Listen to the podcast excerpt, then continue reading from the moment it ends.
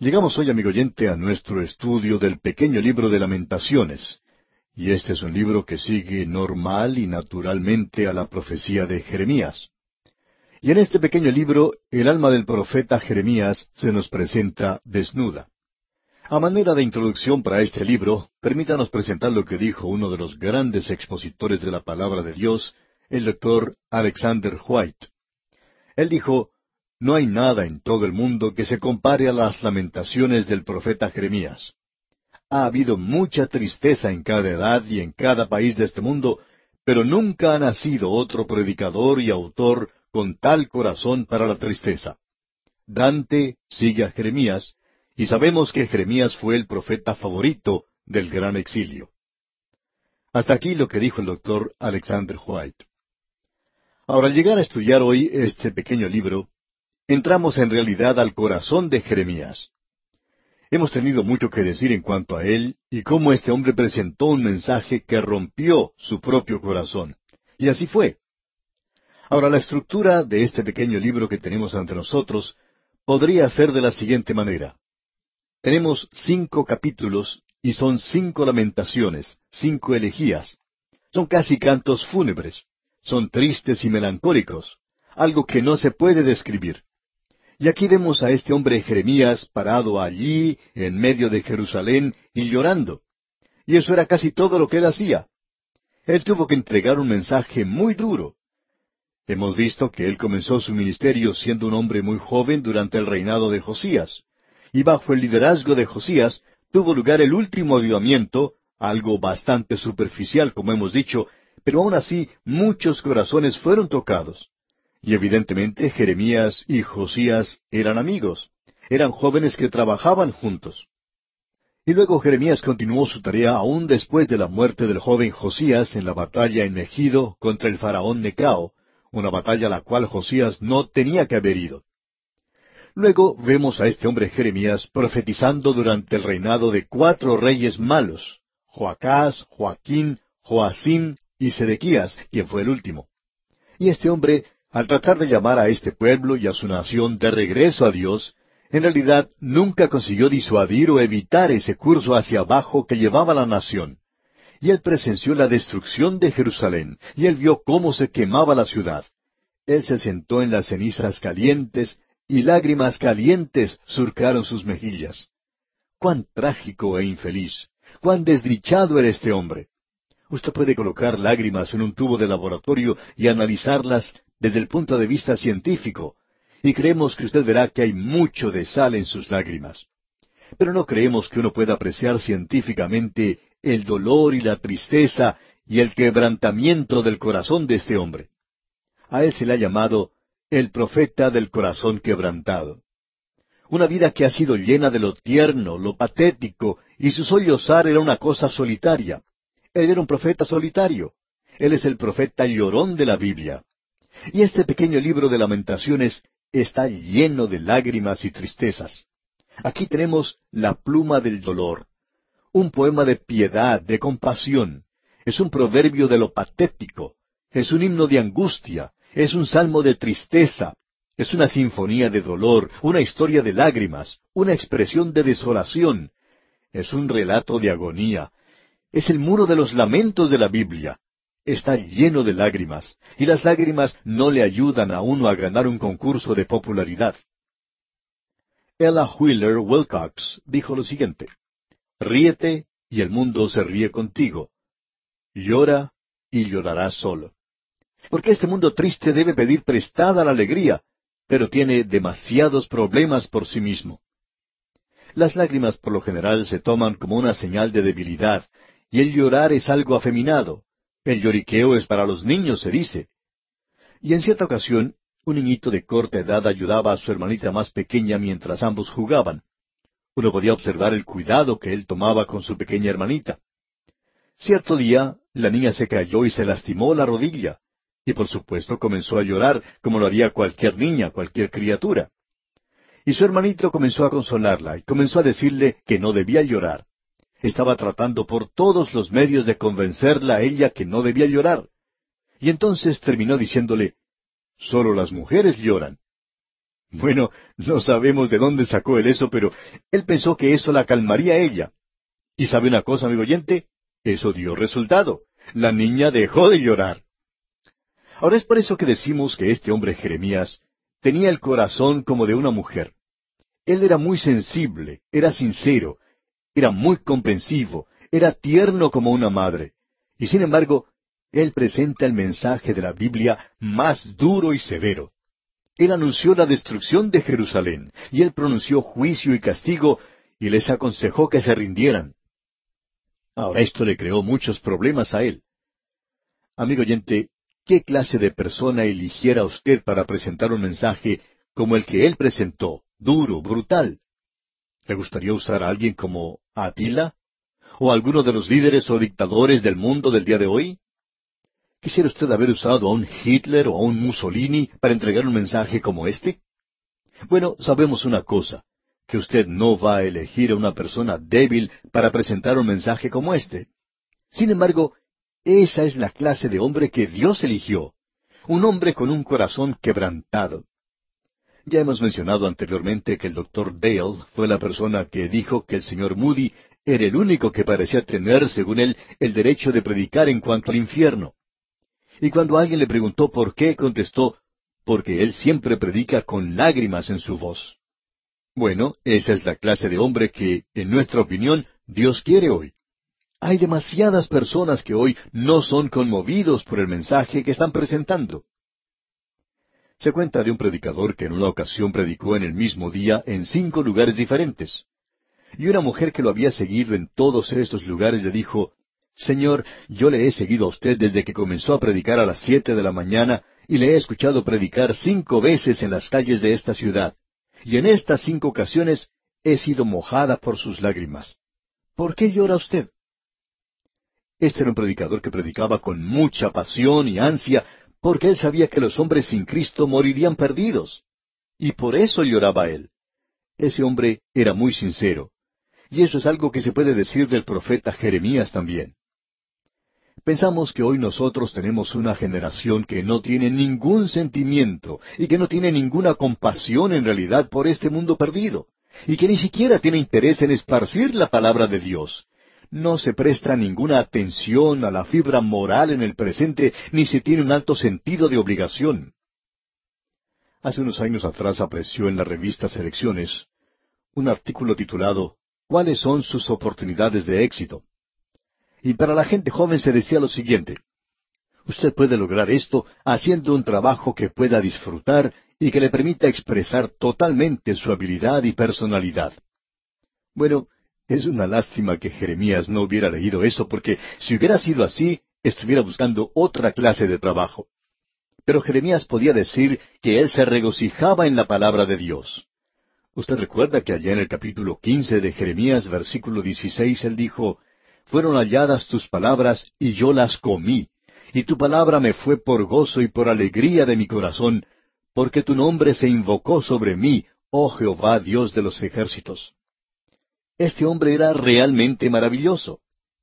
Los jóvenes de hoy están buscando un trabajo donde puedan entrar y salir y olvidarse de todo lo demás, llegar a la casa y prender el aparato de televisión, y, quieren ocultar sus sentimientos y sus emociones y guardarlos en reserva. Y como resultado de esto, uno no encuentra hoy a demasiadas personas que estén envueltas en la predicación, en la expansión de la palabra de Dios. Le damos gracias a Dios por personas que sí se han dedicado a esta tarea, como muchos de los que trabajan en este programa a través de la Biblia. Debemos confesar que no comprendemos muy bien a este hombre Jeremías. Le admiramos, sí. Él es alguien a quien observamos con el deseo de emular. Pero eso es todo lo que podemos decir. Este era un hombre lleno de dolor, de compasión, de sentimiento. Al llegar ahora a nuestro estudio de este libro de lamentaciones, podemos ver en la primera lamentación en el capítulo uno que él comienza con una nota muy triste. Usted puede estar seguro que él está cantando en un tono menor. Lamentaciones sigue la profecía de Jeremías y en el capítulo uno, versículo uno leemos ¿Cómo ha quedado sola la ciudad populosa? La grande entre las naciones se ha vuelto como viuda, la señora de provincias ha sido hecha tributaria. ¿Cómo es que esta ciudad tan grande, cómo es que cayó? ¿Cuál es la explicación? Hay dos declaraciones aquí que él hace y que son tremendas. Y en el versículo ocho de este capítulo uno leemos Pecado cometió Jerusalén, por lo cual ella ha sido removida. Todos los que la honraban la han menospreciado porque vieron su vergüenza, y ella suspira y se vuelve atrás. Esta gran ciudad, su fortaleza estaba en el hecho de que estaban sirviendo al Dios vivo y verdadero. Pero ahora la gente de esa ciudad le da la espalda a Dios. Se revela su vergüenza. ¿Qué fue lo que sucedió? Bueno, aquí dice, pecado cometió Jerusalén. Qué cuadro el que tenemos aquí, amigo oyente. Y luego en el versículo 18 encontramos otra explicación. Allí dice, Jehová es justo, yo contra su palabra me rebelé. Oíd ahora, pueblos todos, y ved mi dolor. Mis vírgenes y mis jóvenes fueron llevados en cautiverio. Aquí tenemos a este joven Jeremías. Él está lamentándose solo por la destrucción de Jerusalén y por las ruinas que existen en ese lugar. La ciudad se encuentra hecha cenizas y ese hombre está llorando. ¿Y cuál es la explicación? La ciudad había pecado. Ahora, la segunda cosa que vemos es que el Señor es justo. Dios lo hizo, y Dios fue justo en lo que Él hizo, y es difícil de comprender. Y queremos volver a esa declaración que Él hizo. Y amigo oyente, debemos decir una vez más que no nos sentimos capaces para tratar con todo esto. Solamente nos encontramos en la periferia de este dolor de este hombre y encontramos que no podemos entrar en todo esto y solamente podemos mirar sobre la pared a su jardín. Eso es todo. No podemos andar en ese lugar. Debemos decir que Él ha revelado dos cosas aquí, lo amargo y lo dulce. Él ha revelado el hecho de que Dios ama a Jerusalén y que Jerusalén ha pecado. Ahora escuche lo que él dice en el versículo doce de este primer capítulo de Lamentaciones. ¿No os conmueve a cuantos pasáis por el camino? Mirad y ved si hay dolor como mi dolor que me ha venido, porque Jehová me ha angustiado en el día de su ardiente furor. Como ya hemos dicho anteriormente, la gente no gusta de escuchar acerca de la ira, del furor de Dios hoy. Eso se deja de lado, aún en el día de hoy, en muchos lugares. Hay veces en que uno tiene oportunidad de ver programas de televisión, programas que han sido preparados por algunas iglesias, especialmente en la época de Navidad. Y da lástima a veces escuchar algunos de los cánticos que presentan porque no están presentando el mensaje como se debe. En algunos programas no se escucha los cánticos con base bíblica. Hay veces en que se coloca uno o dos que tienen un poquito de sabor religioso. Alguien ha dicho de esto, esa es la esencia del Evangelio. Recordamos que cierto profesor dijo lo que era en realidad la esencia. La esencia es el olor que queda en la botella después que se ha acabado el líquido. Y el agua de vida no es eso. En cierto sentido se está presentando las cosas de una manera ridícula, porque aun ellos dicen, y muy correctamente, que el Señor Jesucristo nació de una virgen. Y nos regocijamos al escuchar eso. Y que Dios fue manifestado en la carne. Pero luego siguen agregando y diciendo que Él le puede dar a usted una personalidad y le puede traer paz y que le puede dar amor. Y todo parece tan dulce, tan bueno y hermoso.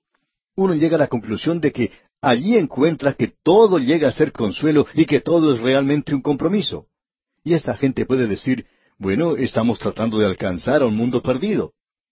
Jeremías, amigo oyente, también lo hizo, y él no tuvo mucho éxito, pero por lo menos él presentó el mensaje de Dios.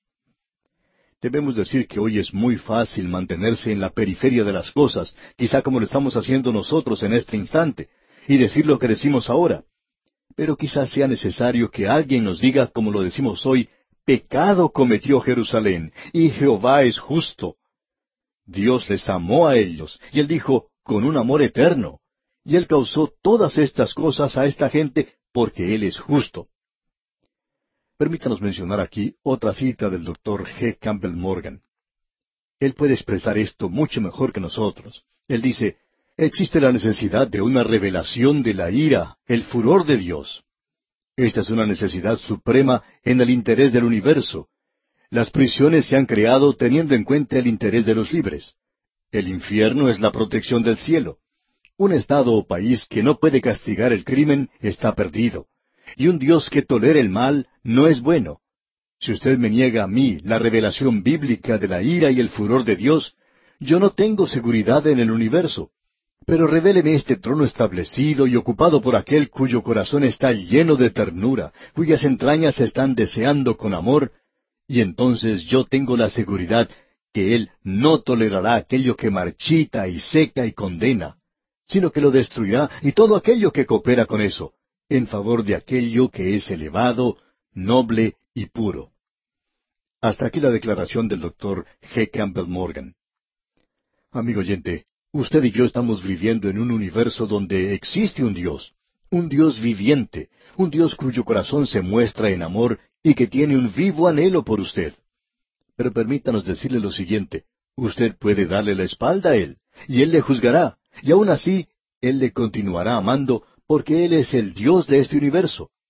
No estamos seguros de comprender todo esto, pero sabemos que eso es lo que dice en su palabra. Y algún día Él aclarará que el infierno está allí porque Dios es un Dios de amor y un Dios de justicia y un Dios de santidad. Y todo el universo, incluyendo al mismo Satanás, tendrá que admitir que Dios es justo en todo lo que hace. Amigo oyente, Dios es tan grande y maravilloso y bueno que no nos atrevemos a obrar ligeramente con Él. Él le podía decir a aquellos escribas y fariseos de su época, aun a los líderes religiosos, les decía, ay de vosotros, escribas y fariseos hipócritas. ¿Y por qué? Bueno, porque ellos estaban devorando las casas de las viudas. Esa era una de las cosas. Amigo oyente, si usted no puede llevar esa vida cristiana a su propio hogar de la misma manera en que la tiene en su corazón, si no la puede llevar a su negocio, a su vida social, entonces debemos decirle que Él le dirá a usted lo mismo que le dijo a esos líderes religiosos, que usted es un hipócrita. No lo decimos nosotros, amigo oyente, es Él quien lo dice. Él fue quien lloró sobre esta gente, y Él tenía lágrimas en sus ojos. Mis ojos están secos, pero los ojos de Él están llenos de lágrimas por usted y por mí hoy. Ah, amigo oyente, no vuelva a su espalda un Dios que le ama de esta manera. Llegará a ser algo muy trágico si usted hace eso. Y vamos a detenernos aquí por hoy.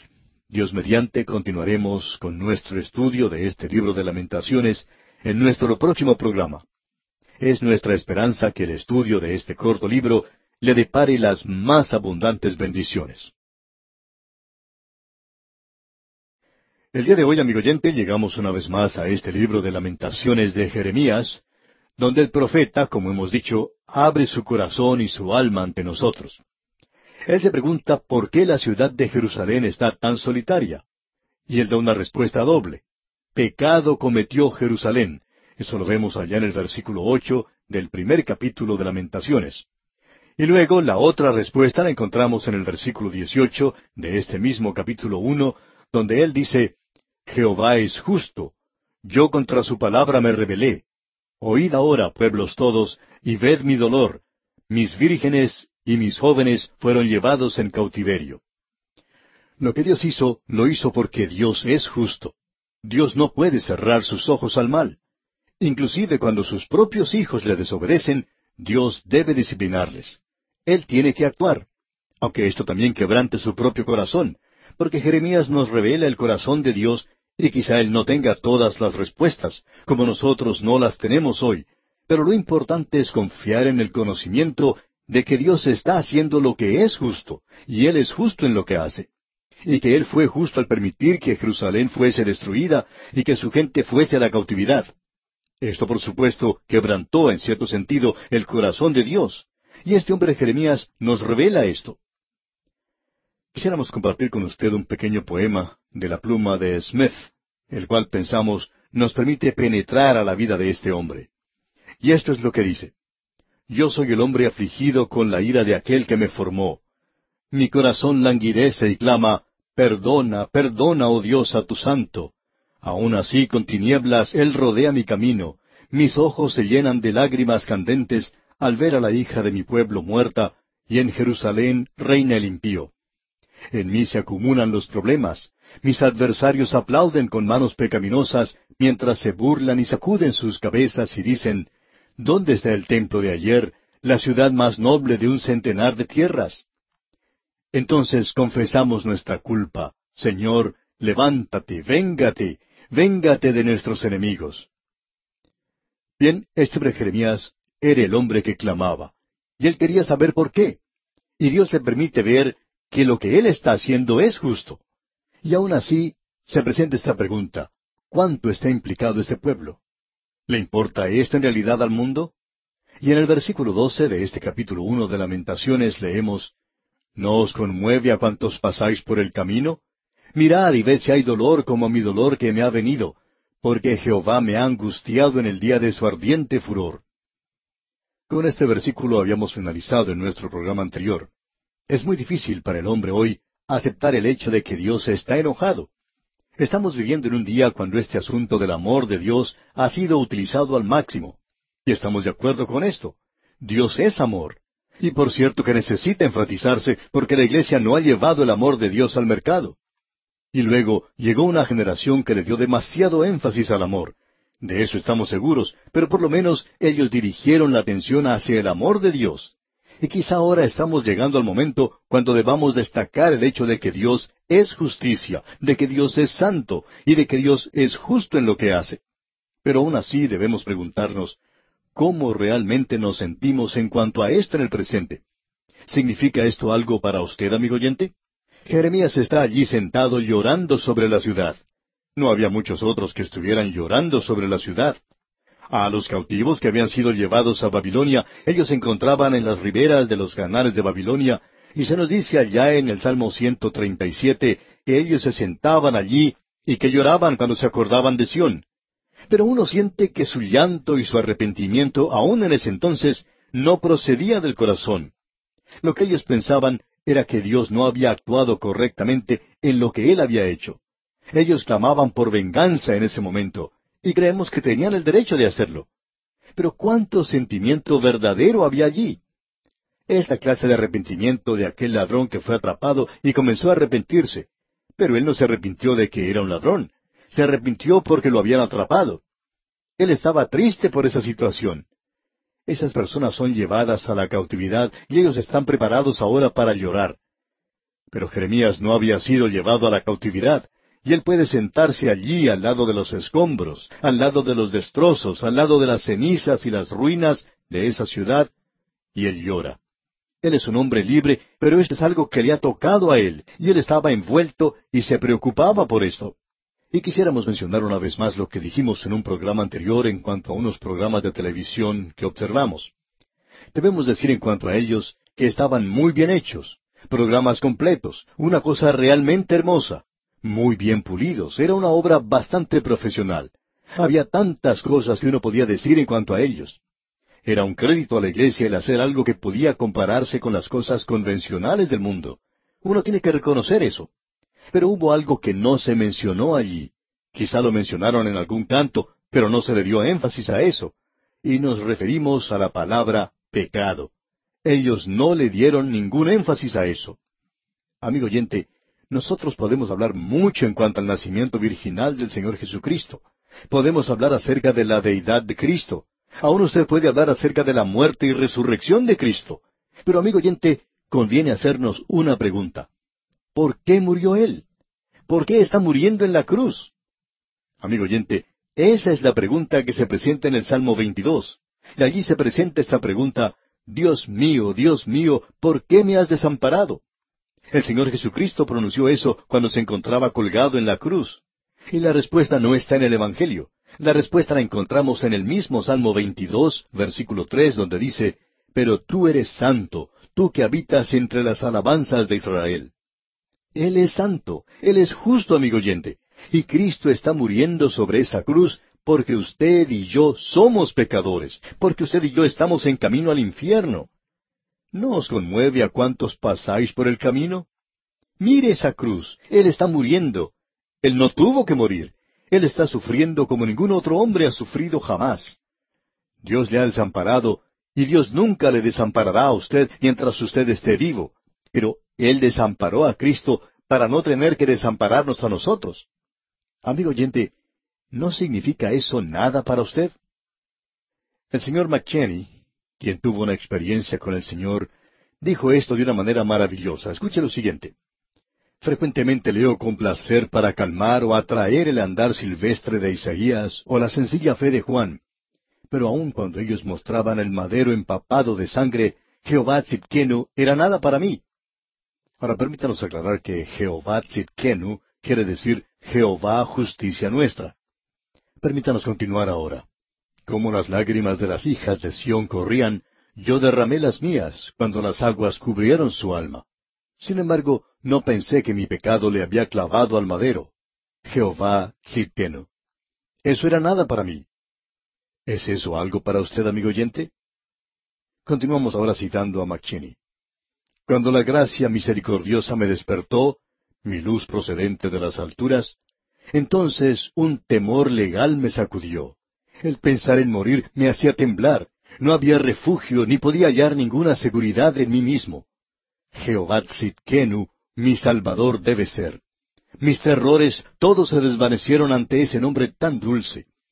El temor de mi culpa desapareció. Con arrojo llegué a beber a la fuente, la fuente viviente y gratuita. Jehová Tzidkenu es todo para mí.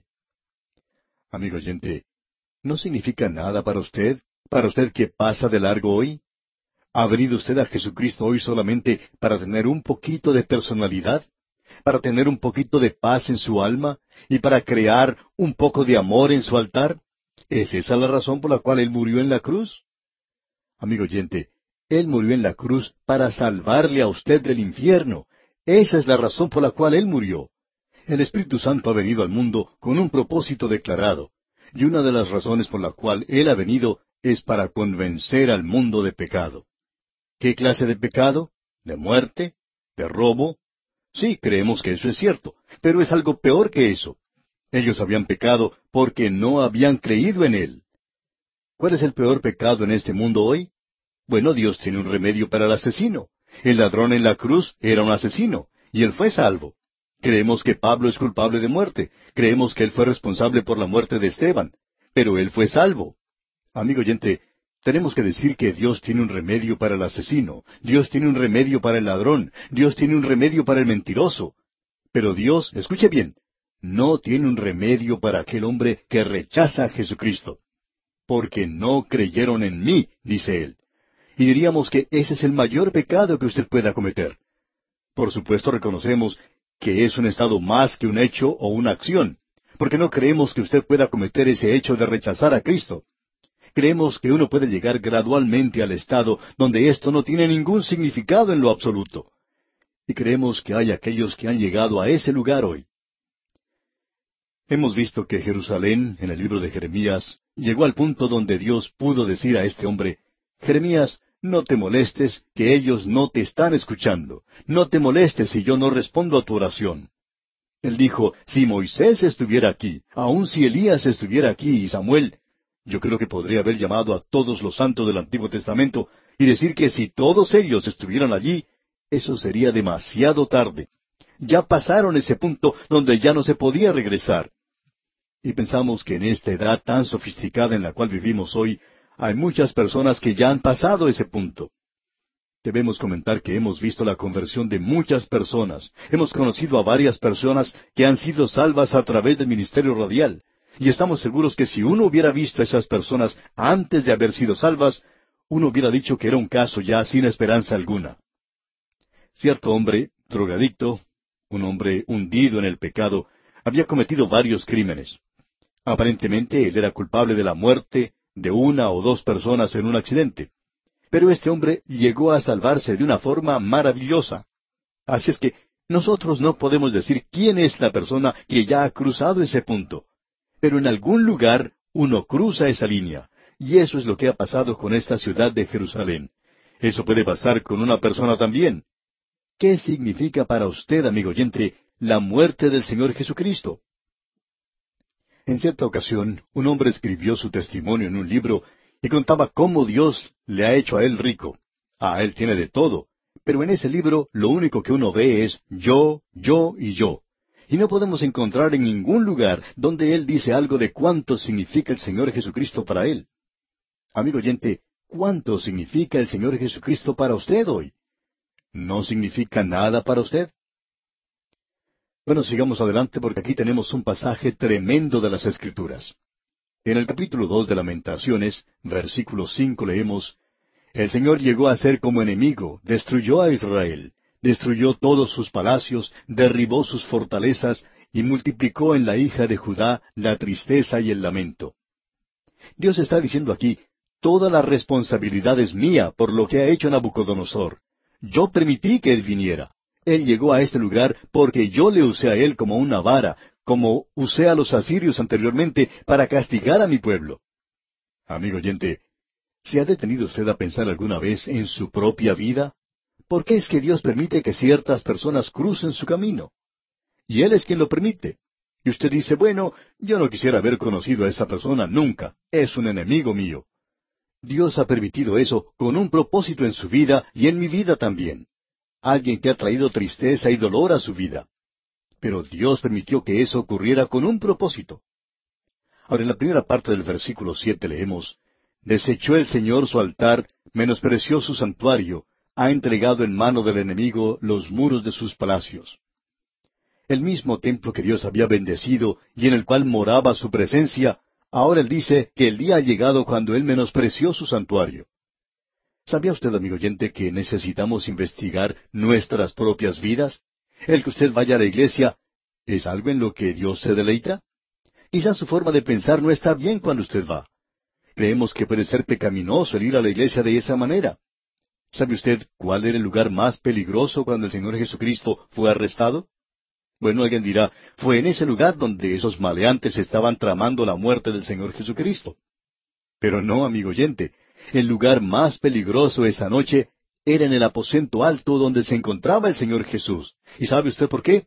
Porque allí estaba Satanás. Él colocó en el corazón de Judas Iscariote el deseo de traicionar al Señor, y también entró al corazón de Simón Pedro. Si Simón Pedro estuviera aquí en este instante y le colocáramos en el estrado de los testigos, creemos que él podría confirmar esto. Cuán tremendo es todo esto, amigo oyente. Ahora, si usted quiere notar cuánta era la participación de este hombre, veamos lo que dice aquí el versículo diez del capítulo dos de Lamentaciones.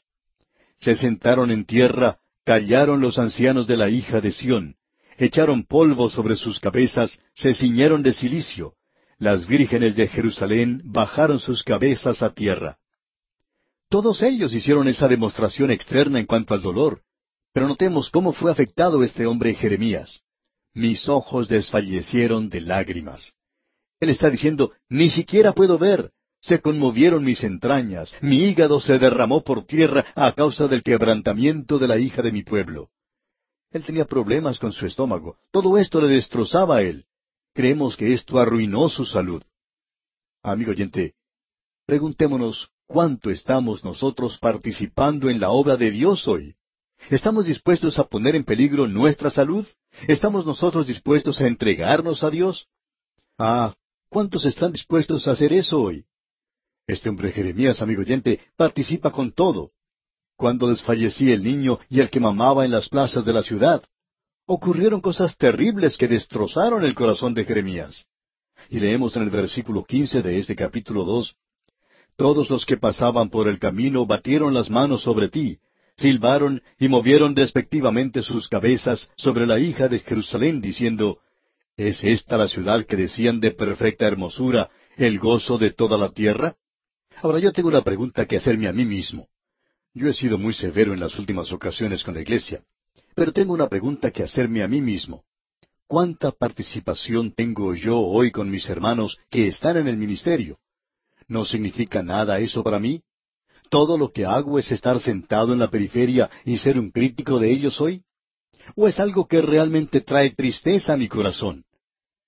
Amigo oyente, no voy a contestar esa pregunta para usted porque es cosa privada mía, pero debo decirle que he sido tocado con esto. Debo decirle, amigo oyente, que si usted va a criticar hoy, es mejor que estemos seguros de que nuestra crítica es algo que ha tocado nuestro corazón y nuestras vidas. Y me temo que algunos de nosotros podemos ser muy duros con los demás. Ahora el profeta dice en los primeros cuatro versículos del capítulo tres de Lamentaciones, Yo soy el hombre que ha visto aflicción bajo el látigo de su enojo. Me guió y me llevó en tinieblas y no en luz. Ciertamente contra mí volvió y revolvió su mano todo el día. Hizo envejecer mi carne y mi piel, quebrantó mis huesos. Jeremías es un hombre que está quebrantado de salud. Él ha visto muy de cerca estos problemas y Él ha entrado en ellos. ¿Cuántos de nosotros estaríamos dispuestos a pasar a través de esto? Debemos decir que el sufrimiento de este hombre es algo diferente a lo que pasó con Job. Es completamente diferente. Pensamos que probablemente Jeremías sufrió más que ninguna otra persona en las Escrituras, con excepción, por supuesto, del Señor Jesucristo. Y ahora quisiéramos presentar un pensamiento final antes de terminar con este libro de lamentaciones porque hemos quedado realmente exhaustos al estudiar este libro, si usted quiere enterarse de la verdad. No tenemos fuerzas como para seguir investigando más en esto. Solo quisiéramos contemplar lo que dicen los versículos 22 y 23 del capítulo 3 de Lamentaciones. Por la misericordia de Jehová no hemos sido consumidos, porque nunca decayeron sus misericordias. Nuevas son cada mañana, grande es tu fidelidad. Tenemos un curito que habla de esto. ¿Es tu fidelidad tan grande, oh Padre? Bueno, ¿qué es lo que él está verdaderamente diciendo aquí? Lo que él está diciendo es esto que Dios en realidad no nos ha castigado tanto como nuestros pecados merecen. Nosotros tenemos un Padre Celestial maravilloso. No sé las cosas por las cuales está usted pasando ahora, amigo oyente, pero hablo por mí mismo. Y Él ha sido muy, pero muy bueno para conmigo. En todas las cosas que pasan en mi vida, debo reconocer que Él ha sido muy bueno para conmigo. Yo no he recibido todo lo que en realidad merezco. ¡Cuán maravilloso es nuestro Dios! Y notemos ahora para finalizar lo que dice el versículo seis del capítulo cuatro. Porque se aumentó la iniquidad de la hija de mi pueblo más que el pecado de Sodoma, que fue destruida en un momento sin que acamparan contra ella compañías. ¿Ha notado usted, amigo oyente, lo que él está diciendo aquí? Que ellos no recibieron todo lo que merecían, pero ellos fueron castigados más que Sodoma y Gomorra. ¿Y por qué? Porque Sodoma y Gomorra no tenían la luz que Jerusalén tuvo. Y sabemos esto, que los hombres están perdidos hoy cuando no confían en Jesucristo, y eso se aplica a los impíos. Pero queremos decir lo siguiente, amigo oyente, que el hombre que nunca oyó del Señor Jesucristo, no sabemos cuán severo será su castigo, pero sí sabemos cuán severo será el castigo si usted está sentado en una iglesia y escucha el Evangelio y da su espalda a Jesucristo. ¿No os conmueve a cuantos pasáis por el camino?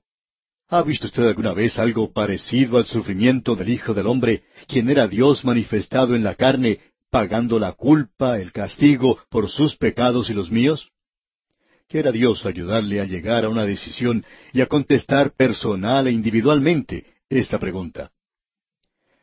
Y bien, amigo oyente, vamos a detenernos aquí porque nuestro tiempo ha llegado a su final por el día de hoy. Dios mediante, volveremos en nuestro próximo programa cuando esperamos finalizar nuestro estudio de este libro de lamentaciones. Volvemos hoy a este pequeño libro de lamentaciones. Vamos a concluir nuestro estudio de este libro en el programa de hoy. Esperamos poder captar el mensaje que tenemos en estos últimos capítulos. Lo que tenemos en el capítulo tres, una vez más, es un acróstico. Hay veintidós letras en el alfabeto hebreo y cada versículo comienza con una de esas letras. Pero en este capítulo tenemos sesenta y seis versículos, lo que quiere decir que hay veintidós grupos de tres versículos en cada grupo, y cada versículo en cada grupo comienza con una de las letras del alfabeto hebreo. Aquí pues tenemos tres versículos que comienzan con la primera letra del alfabeto hebreo, y como ya hemos dicho, hay sesenta y seis versículos en este capítulo. De modo que este es el corazón mismo de este libro de lamentaciones, y continúa con las lamentaciones de este hombre, Jeremías. Ahora, en nuestro programa anterior leímos los primeros cuatro versículos del capítulo tres, y ahora vamos a destacar el versículo cuatro. Leamos el versículo cuatro del capítulo tres de Lamentaciones. Hizo envejecer mi carne y mi piel, quebrantó mis huesos. Ahora Jeremías vio la destrucción de Jerusalén por Nabucodonosor, y eso le quebrantó el corazón, él predijo esta destrucción. Él urgió al pueblo a volverse hacia Dios antes que fuera demasiado tarde, pero ellos no lo hicieron. Y ahora el juicio ha venido sobre la nación. Él no permaneció impasible ante lo que ocurría. Él no corría de un lado para otro diciéndole a la gente, yo les advertí esto, y reprendiéndoles. Él no hizo eso. En realidad, él se sintió quebrantado de corazón, y la destrucción de Jerusalén arruinó la salud de Jeremías. Él nos deja saber cómo se siente Dios. Dios no se ha apartado. Recuerde que Él ha dejado bien en claro que Él va con aquellos que son suyos. El Señor Jesús dijo, No te desampararé ni te dejaré. Por lo que sea que usted esté pasando, amigo oyente, usted puede estar seguro que Él está allí. Así es que aquí tenemos a este hombre contando cómo él fue ridiculizado por lo que decía.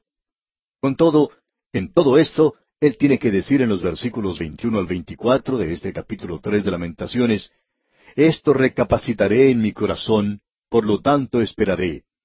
Por la misericordia de Jehová no hemos sido consumidos, porque nunca decayeron sus misericordias. Nuevas son cada mañana, grande es tu fidelidad. Mi porción es Jehová, dijo mi alma, por tanto, en él esperaré. Si tuviéramos que darle un título a estos tres últimos capítulos de Lamentaciones, le daríamos este título, Cuando los mañanas se convierten en ayeres. Jeremías está ahora mirando hacia atrás, hacia el pasado.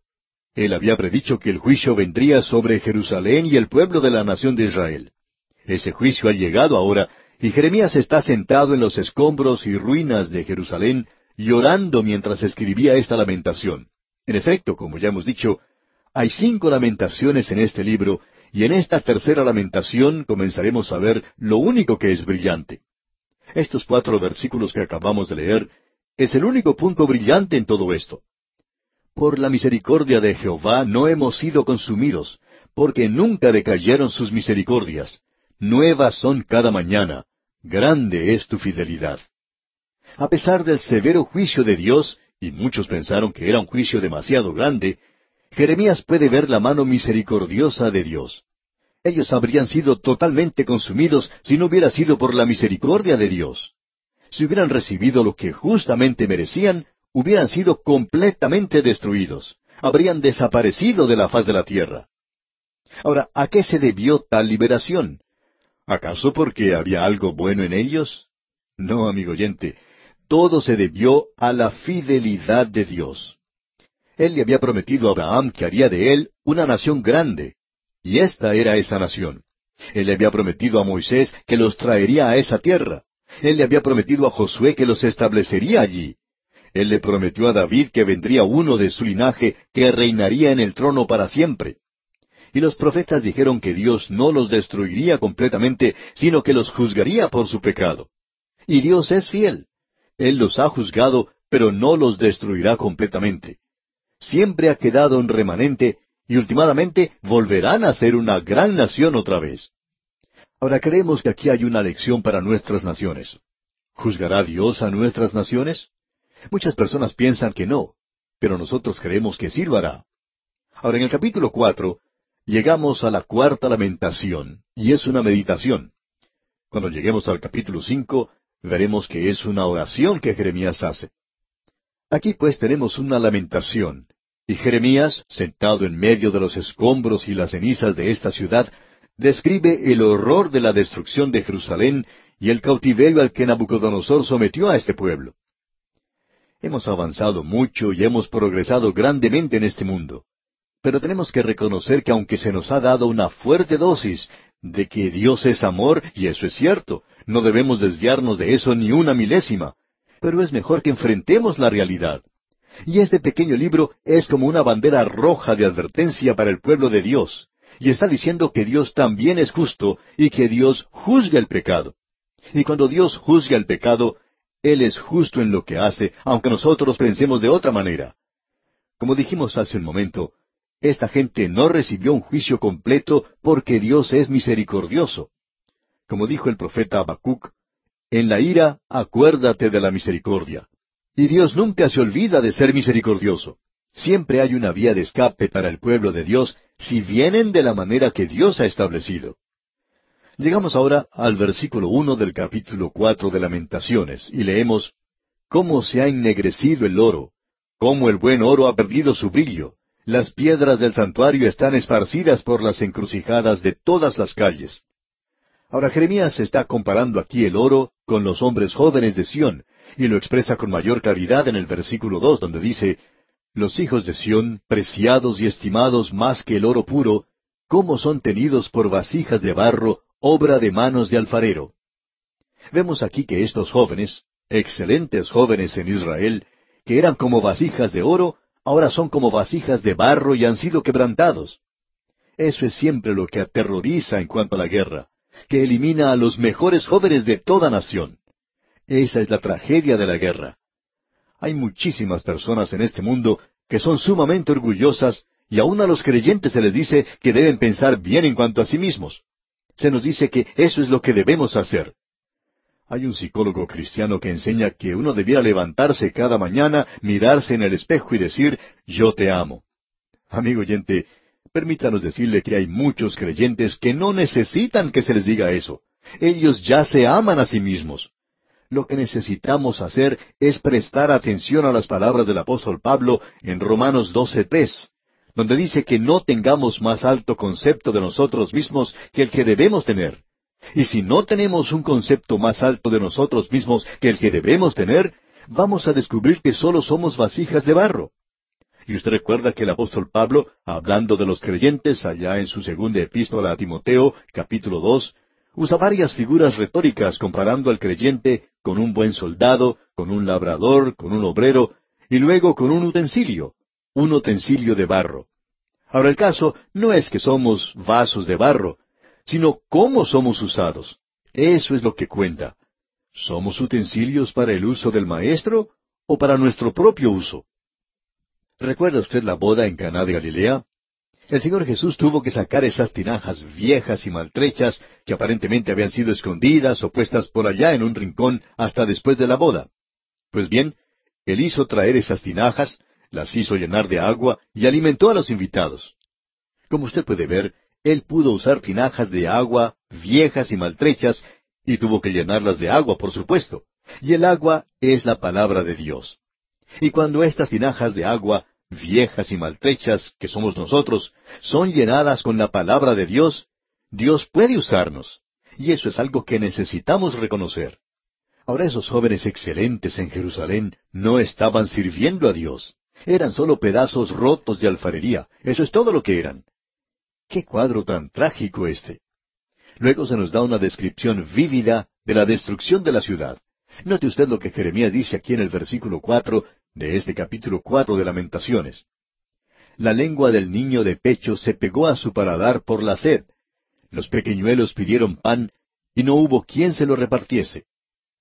El sitio de Jerusalén por Nabucodonosor fue algo horrible. El pueblo sufrió dentro de la ciudad y en vez de rendirse, hicieron resistencia y veían a sus bebecitos morir, porque el niño de pecho no tenía dónde ir. Fue una forma terrible de matar a los niños. Permítame decirle, amigo oyente, que fue algo espantoso. ¿Y sabe usted que el aborto hoy está asesinando a los niños? Eso es exactamente lo que está haciendo. Así es que no alce su dedo para señalar a esta gente aquí cuando veamos en un momento las cosas terribles que ellos hicieron. Ahora note usted lo que le sucedió. Leamos el versículo cinco de este capítulo cuatro de Lamentaciones. Los que comían delicadamente fueron asolados en las calles. Los que se criaron entre púrpura se abrazaron a los estercoleros. Ellos vivían con todos los lujos, ¿ve usted? Tenían grandes supermercados en aquel día, y ahora los estantes de los supermercados están todos vacíos, y no tienen todas las conveniencias que antes tenían. En realidad, no tienen ninguna conveniencia. ¡Qué cuadro! ¿Se ha detenido usted a pensar lo que le pudiera ocurrir al lugar donde usted vive? Es posible que en el lugar donde usted vive los estantes de los supermercados estén llenos de alimentos. Pero supóngase que todos estos estantes quedaran vacíos la próxima semana cuando usted fuera a comprar su mercado. Supóngase que usted moviera el interruptor en su casa y las luces no se encendieran. No podría tener aire acondicionado o calefacción en las casas ni en los almacenes y fábricas. No habría gasolina para los automóviles y los autobuses ni para la maquinaria agrícola. Amigo oyente, esa sería una situación caótica y la población entera quedaría impotente. Pues bien, eso es lo que ocurrió en Jerusalén. Dios les estaba juzgando, y él dice aquí en el versículo seis de este capítulo cuatro de Lamentaciones, porque se aumentó la iniquidad de la hija de mi pueblo más que el pecado de Sodoma, que fue destruida en un momento sin que acamparan contra ella compañías. Ahora Dios juzgó a Sodoma y Gomorra, pero Él juzgó a Jerusalén peor. ¿Por qué así? porque el pecado de Jerusalén fue peor que el de Sodoma y Gomorra. Sodoma y Gomorra fueron destruidas debido a su homosexualidad. Ese es un pecado terrible. Pero permítanos decirle algo que es peor que eso. Y es que usted vaya y se siente en la banca de una iglesia y escuche el Evangelio y permanezca indiferente, sin hacer nada en cuanto a lo que ha escuchado. Y ese pudiera ser el caso de alguna persona que está escuchando este programa en este momento. Amigo oyente, el Señor Jesús murió por usted. Dios es misericordioso para con usted hoy. Pero usted, en cambio, le vuelve la espalda. Pero cuando Dios le juzgue, amigo oyente, el juicio para usted será peor que para los paganos del África o de alguna de esas islas remotas del mar. Mucha gente pregunta, ¿qué de los paganos que hay por allá? No se preocupe por ellos, preocúpese por usted. ¿Qué de usted? Permítanos decirle que el juicio para usted será peor. Dios deja muy en claro aquí que eso es lo que va a ocurrir. Ahora note usted lo que él dice en el versículo siete de este capítulo cuatro de Lamentaciones. Sus nobles fueron más puros que la nieve, más blancos que la leche. Más rubios eran sus cuerpos que el coral, su talle más hermoso que el zafiro. Qué bien lucían, ¿verdad? Y amigo oyente, la religión hoy luce bien. Todos tenemos iglesias nuevas, nuevos edificios, y tenemos ese edificio nuevo para la educación cristiana. Ah, tenemos también una cancha para jugar voleibol, una cancha para jugar baloncesto, tenemos un equipo de béisbol y también tenemos un lindo salón para banquetes y todo luce muy bien por fuera. Ahora, cuando aquí habla de los nobles, se refiere a los nazareos. Un nazareo era alguien que hacía un voto voluntario, y había muchos que lo hacían, y eran felicitados por eso. Lucían muy bien, claro, pero todo era en lo exterior. Sus corazones no habían cambiado. Es maravilloso tener todas estas cosas, y estamos de acuerdo en que una iglesia tenga todo lo que pueda tener. No nos oponemos a todo eso. Es más, nos agradan esas iglesias nuevas. Pero permítanos decirle, amigo oyente, que es trágico cuando las personas por dentro no son nuevas criaturas en Cristo Jesús. Todavía están cometiendo los mismos pecados de antes, y ese es el cuadro que tenemos aquí. Y ahora en el versículo ocho del capítulo cuatro de Lamentaciones leemos Oscuro más que la negrura es su aspecto, no los conocen por las calles, su piel está pegada a sus huesos, seca como un palo. ¿Qué cuadro el que tenemos aquí?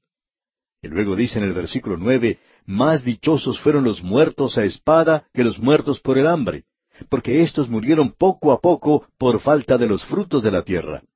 En realidad Jeremías dijo después de la destrucción de Jerusalén, y él vio los muertos, era algo horrible. Y él dijo que prefería más estar muerto que vivo, debido a que la condición de los que quedaban era tan terrible. Y luego tenemos aquí algo que es aterrador. Leamos el versículo diez del capítulo cuatro de Lamentaciones. Las manos de mujeres piadosas cosieron a sus hijos, sus propios hijos les sirvieron de comida en el día del quebrantamiento de la hija de mi pueblo tenían tanta hambre que se comían a sus propios hijos. Y esto ocurrió también cuando Tito destruyó a Jerusalén, que las madres tenían que entregar a sus propios bebés para que se los comieran. Ellas echaban suertes o de alguna manera determinaban cuál bebé debía ser el siguiente. Era algo espantoso. Ahora nosotros miramos hacia el pasado y pensamos cuán horrible fue eso. Pero recuerde las circunstancias en que ellos se encontraban. Y en el día de hoy Muchas mujeres están haciéndose abortos, cuando en realidad están asesinando a los bebés. Si usted no desea un bebé, no lo traiga al mundo, porque así es como Dios la hizo a usted, señora que me escucha. Y el propósito de Dios es que ese bebé venga al mundo. En el momento en que ese niño es concebido, es una persona y es un individuo. Es una persona, necesitamos reconocer eso.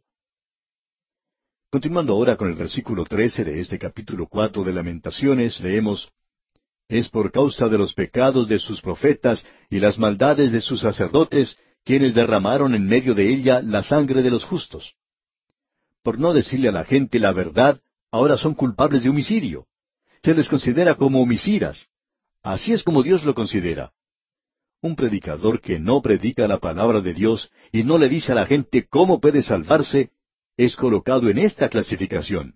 Nosotros no los pusimos allí, Dios los puso allí. Aquí dice que si usted no esparce la palabra de Dios, entonces usted es culpable. Ahora alguien quizá diga, tal vez la gente no quería escucharlos. Bueno, ellos no querían escuchar a Jeremías, como hemos visto. Y Dios entonces dice en el versículo 16, La ira de Jehová los apartó, no los mirará más. No respetaron la presencia de los sacerdotes, ni tuvieron compasión de los viejos. La gente no prestó ninguna atención a los sacerdotes que estaban proclamando la palabra de Dios. Jeremías era un profeta de Dios y ellos no le prestaron ninguna atención. Notemos ahora lo que dice el versículo 17 de Lamentaciones capítulo 4. Esto es bastante interesante. Aún han desfallecido nuestros ojos, esperando en vano nuestro socorro. En nuestra esperanza aguardamos a una nación que no puede salvar. Y eso es algo que la nación de Israel necesita aprender. Dios no los puso de nuevo en esa tierra. Las Naciones Unidas los constituyó en nación y desde entonces nunca han conocido un minuto de paz. Ha habido guerra y ha sido así continuamente. La guerra continúa y ellos no se han vuelto a Dios. Y no es Dios quien los ha puesto en esa tierra. Ahora no nos malentienda, amigo oyente. Creemos que el regreso de Israel a esa tierra fue algo tremendo. Fue el doctor W. F. Albright quien hizo la siguiente declaración. Esto fue sin paralelo en los anales de la historia humana, que una nación que fuera llevada en cautiverio por setenta años regresara para reasumir su vida nacional y que después de casi seiscientos años, esta misma nación fuera dispersada otra vez por todo el mundo por cerca de dos mil años y retuviera su identidad. Hasta aquí la declaración del doctor W. F. Albright. Y eso, amigo oyente, ha hecho que muchos se vuelvan a Dios al ver cómo Él ha tratado con esa nación. Pero ellos no han sido llevados de regreso a esa tierra por el Señor. Y el Señor dice aquí que el problema de ellos era que estaban mirando a Egipto para que les ayudara. Y Egipto era un enemigo. Ellos no fueron de ayuda. Eso es algo que las grandes potencias mundiales necesitan reconocer. No es las máquinas de guerra que se les dé lo que es importante. Lo que se necesita darles es la palabra de Dios. La palabra de Dios que ellos nos dieron hace muchos años. ¿Qué librito tan tremendo es este? Luego en el versículo veinte de este capítulo cuatro de Lamentaciones leemos el aliento de nuestras vidas, el ungido de Jehová, de quien habíamos dicho, a su sombra tendremos vida entre las naciones, fue apresado en sus brazos. ¿Qué cuadro este de ellos hoy, dispersados entre los paganos? Y uno los encuentra en todas partes, incluyendo nuestras naciones.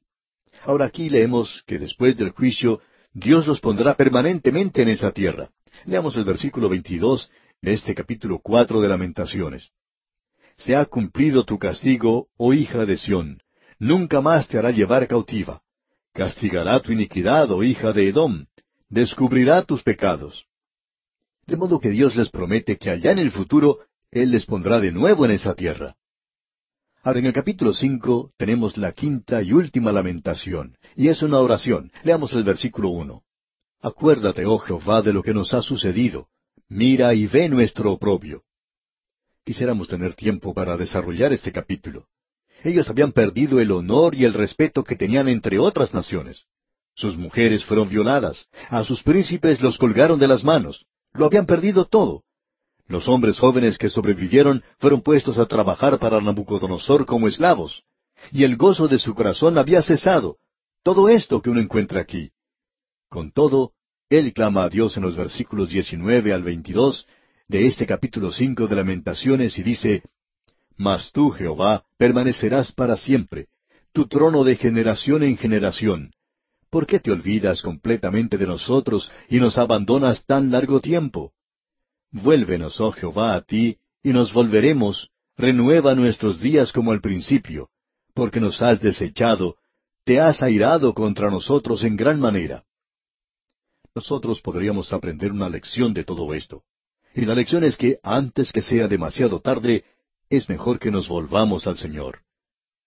Hace ya muchos años que Daniel Webster, un líder político y diplomático norteamericano, hizo la siguiente declaración en un discurso, y suena como una profecía. Escuche usted. Si no se hace circular libros religiosos entre las masas, y la gente no se vuelve a Dios, yo no sé qué será de nosotros como nación. Si la verdad no es difundida, el error lo será. Si Dios y su palabra no son recibidos, el diablo y sus obras ganarán el predominio. Si el volumen evangélico no llega a cada caserío, lo harán las páginas de una literatura corrupta y licenciosa. Si el poder del Evangelio no se siente a través de lo largo y ancho de la tierra, la anarquía, el desorden, la degradación, la miseria, la corrupción y las tinieblas reinarán sin mitigación ni fin. Hasta aquí la declaración de Daniel Webster. ¡Qué cuadro más triste! Lamentablemente, esta es la situación a la que hemos llegado en nuestros países. Dios juzgó a la nación de Israel por su pecado. ¿Qué nos hace pensar que no nos juzgará a nosotros también? Qué mensaje el de este libro de lamentaciones para nosotros. Pero podemos asegurarle que no será el libro popular, ni el libro del mes, ni el libro del año, desafortunadamente.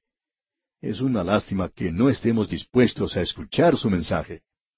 Y así, amigo oyente, ponemos punto final a este breve estudio del libro de lamentaciones y confiamos que haya sido de especial bendición para usted.